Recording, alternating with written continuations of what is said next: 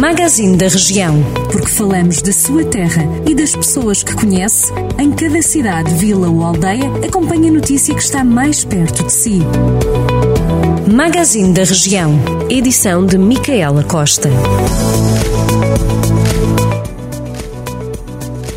A Câmara de Armamar promove a série de workshops Comunicar Ciência Tem Ciência, onde os alunos recebem aulas de ciência nas escolas do Conselho a cientista Raquel Branquinho esteve no conselho onde estudou quando era criança para levar a cabo a iniciativa.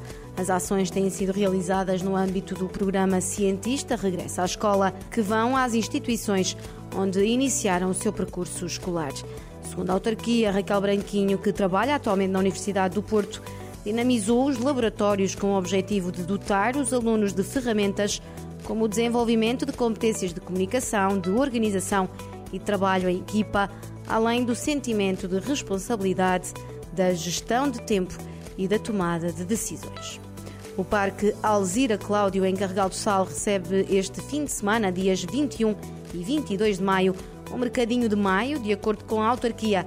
A seleção dos expositores será feita em função da diversidade de produtos, qualidade, originalidade, podendo ser transacionados diversos artigos e produtos como artesanato, gastronomia, produtos agrícolas e outros. As inscrições para a feira terminam esta segunda-feira e são gratuitas.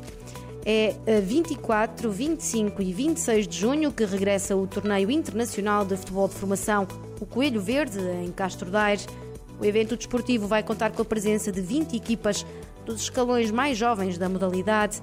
A Academia O Castro organiza a competição que vai juntar atletas dos escalões de sub-11 e sub-12 de equipas como o Futebol Clube do Porto, Sporting, Benfica, Braga e Vitória de Guimarães, assim como o São Joanense, Celta de Vigo, Paris Saint-Germain, Dinamo de Kiev e ainda Metz. Vamos ter 10 equipas de sub-11 e outras tantas de sub-12, sendo que há clubes que vão trazer equipas de ambos os escalões, num total de 20 sendo que algumas são do mesmo clube, disse o presidente João Gama.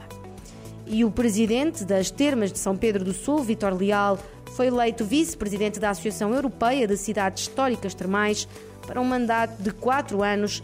A instituição representa as cidades termais históricas da Europa e é responsável pela Rota Europeia das Cidades Termais Históricas, que inclui São Pedro do Sul.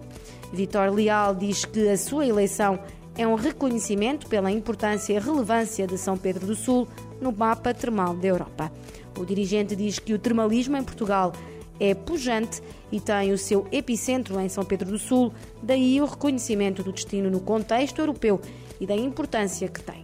Acrescenta que a Associação Europeia de Ciências de Cidades Históricas Termais representa a história da cultura termal no velho continente sendo que as rotas termais que organiza são certificadas pelo Conselho da Europa.